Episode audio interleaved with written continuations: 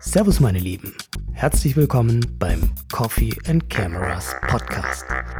Mein Name ist Michael Damböck. Bevor wir richtig ins Thema einsteigen, möchte ich mich in aller Ruhe mal kurz vorstellen.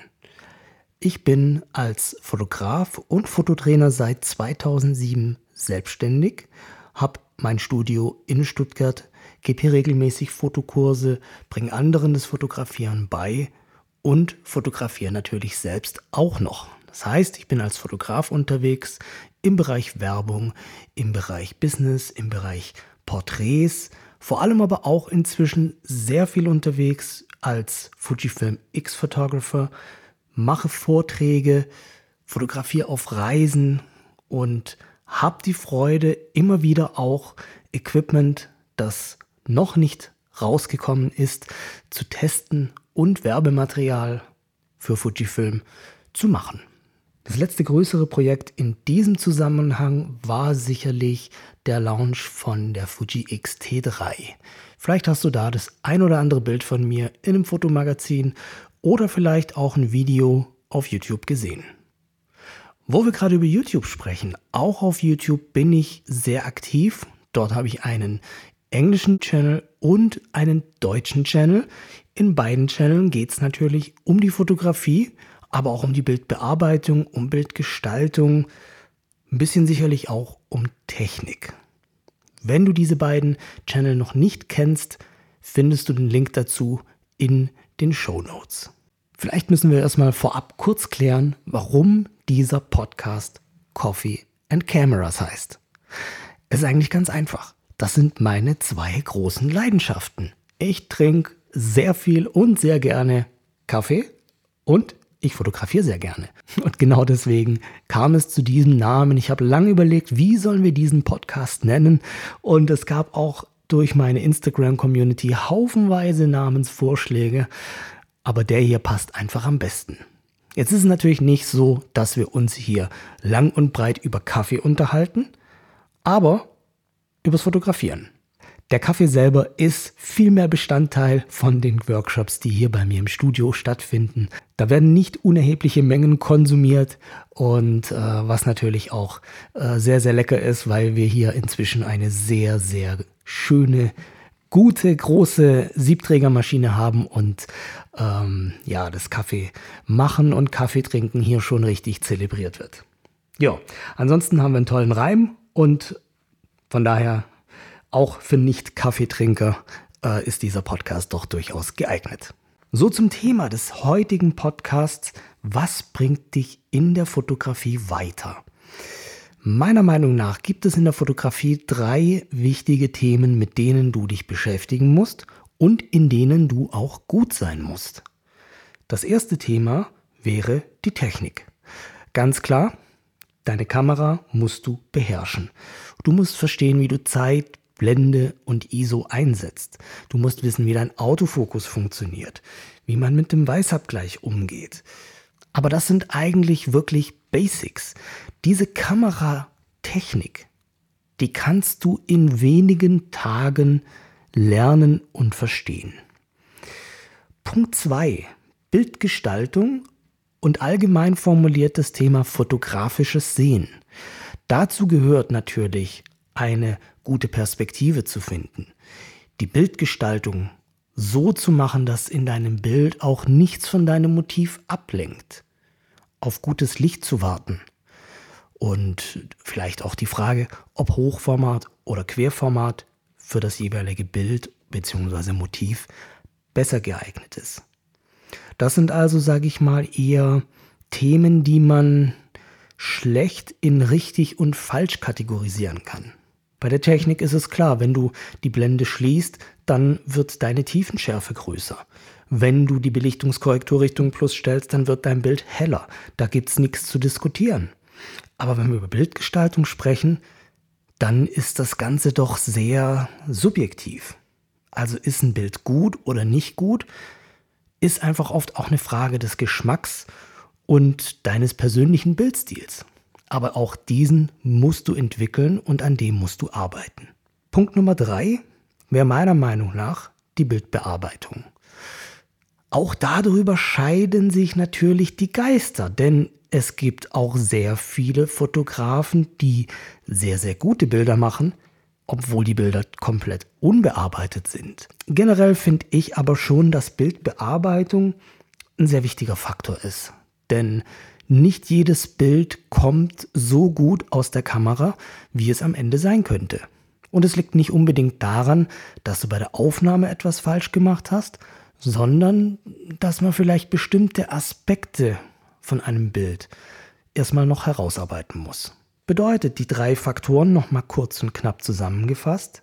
Technik, Bildgestaltung und Bildbearbeitung. In allen dreien musst du ein gewisses Level erreichen. Das klingt soweit natürlich einleuchtend. Doch jetzt kommt der Punkt, an dem es bei vielen meiner Meinung nach falsch läuft. Und jetzt hör mal in dich rein, ob das bei dir vielleicht auch der Fall ist.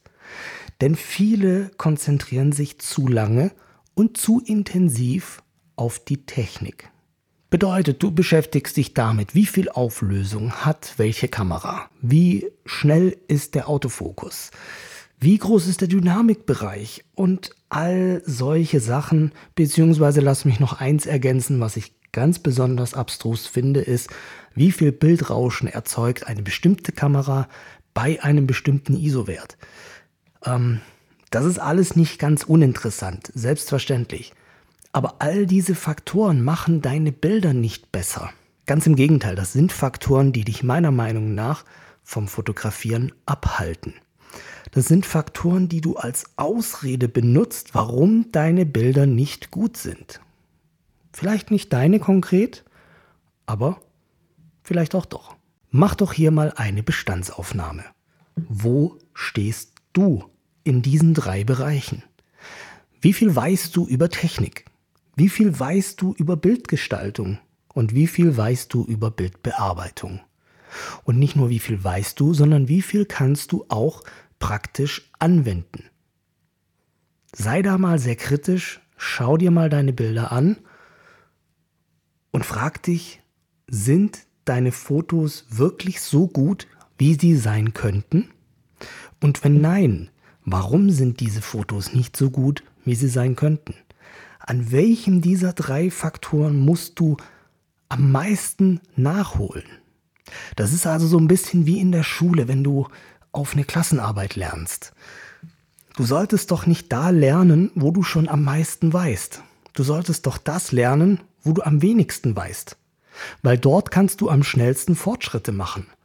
Die letzten paar Prozent herauszuholen dauert immer sehr viel länger, wie am Anfang mal auf ein gewisses Level zu kommen. Insofern, wo stehst du in diesen drei Kategorien? Nachdem du das analysiert hast, ist es wichtig, auch etwas zu tun. Und am besten funktioniert das Ganze natürlich einerseits durch Weiterbildung. Damit will ich sagen, beschäftige dich intensiv mit der Fotografie. Und zwar zum einen kannst du das natürlich machen durch Lesen. Du kannst das durch YouTube-Videos machen. Du kannst es aber auch sehr, sehr gut machen, indem du dir Bilder anderer Fotografen anschaust in einem Bildband zum Beispiel oder auf Instagram oder auf 500px oder in einem Magazin. Es spielt im Prinzip keine Rolle, wie du dich weiterbildest. Wichtig ist, dass du es tust. Ich glaube, was dich hier am schnellsten voranbringt, sind Workshops. Ganz einfach, weil du hier in einen direkten persönlichen Austausch kommst und eben auch ins Handeln kommst. Und das wäre schon der nächste Punkt, denn Weiterbildung allein als theoretische Maßnahme bringt nichts. Fotografie ist etwas, was durch Praxis geprägt ist. Sitz also nicht die ganze Zeit nur vom Computer und beschäftige dich mit theoretischen Fragen. Wichtig ist, dass du deine Kamera in die Hand nimmst und praktisch übst. Du wirst kein besserer Fotograf, indem du am Computer sitzt. Du wirst kein besserer Fotograf, indem du ein Buch liest. Du wirst ein besserer Fotograf, indem du fotografierst. Und dabei spielt es überhaupt keine Rolle, mit welcher Kamera du fotografierst. Ich würde dir ganz klar empfehlen, nutz auch wirklich dein Smartphone, um täglich zu üben. Das kann passieren, während du auf den Bus wartest. Das kann passieren, während du einen Spaziergang machst oder beim Arzt im Wartezimmer sitzt. Nutzt diese kleinen Pausen, die dir der Tag gibt, um aktiv zu fotografieren, um Bildgestaltung zu üben, um Motive zu suchen und sie bestmöglich umzusetzen. Nächster Punkt. Hol dir Feedback und vor allem auch Kritik von anderen Menschen, die auch fotografieren. Warum von Menschen, die auch fotografieren? Naja, ganz einfach. Wenn du Bilder deiner Mutter zeigst, die wird jedes Bild gut finden. Das ist auch sicherlich nicht schlecht, aber du brauchst jemand, der einen kritischen Blick darauf wirft. Jemand, der sich mit Fotografie intensiv beschäftigt. Und zwar nicht jemand, der auf dem gleichen Level ist wie du, sondern jemand, der auf einem viel, viel höheren Level fotografiert. Wo auch immer das sein mag und wie man das definiert, das definierst du für dich selber. Aber such dir ein fotografisches Vorbild, such dir einen Coach, der dich coacht, der dir sagt, was an deinen Bildern besser werden kann. Nur so kannst du besser werden. Ein Lob hilft nicht immer weiter. So, und danach fängst du diese Schleife wieder von vorne an. Du bildest dich weiter, du übst, du holst dir Feedback ein. Und mit dem Feedback versuchst du besser zu werden.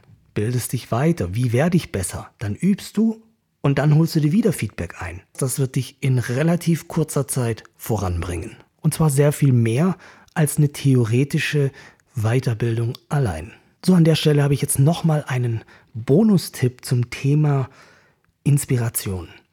Ich habe dir ja vorher schon nahegelegt, dass du dir Inspiration holst von anderen Fotografen.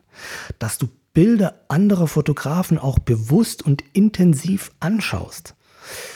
Dabei ist ganz, ganz wichtig, dass du dir am besten sogar einen Zettel zur Hand nimmst und dich mal fragst, warum ist dieses Bild denn so gut? Warum gefällt mir das Bild? Ist es das Licht? Ist es die Perspektive?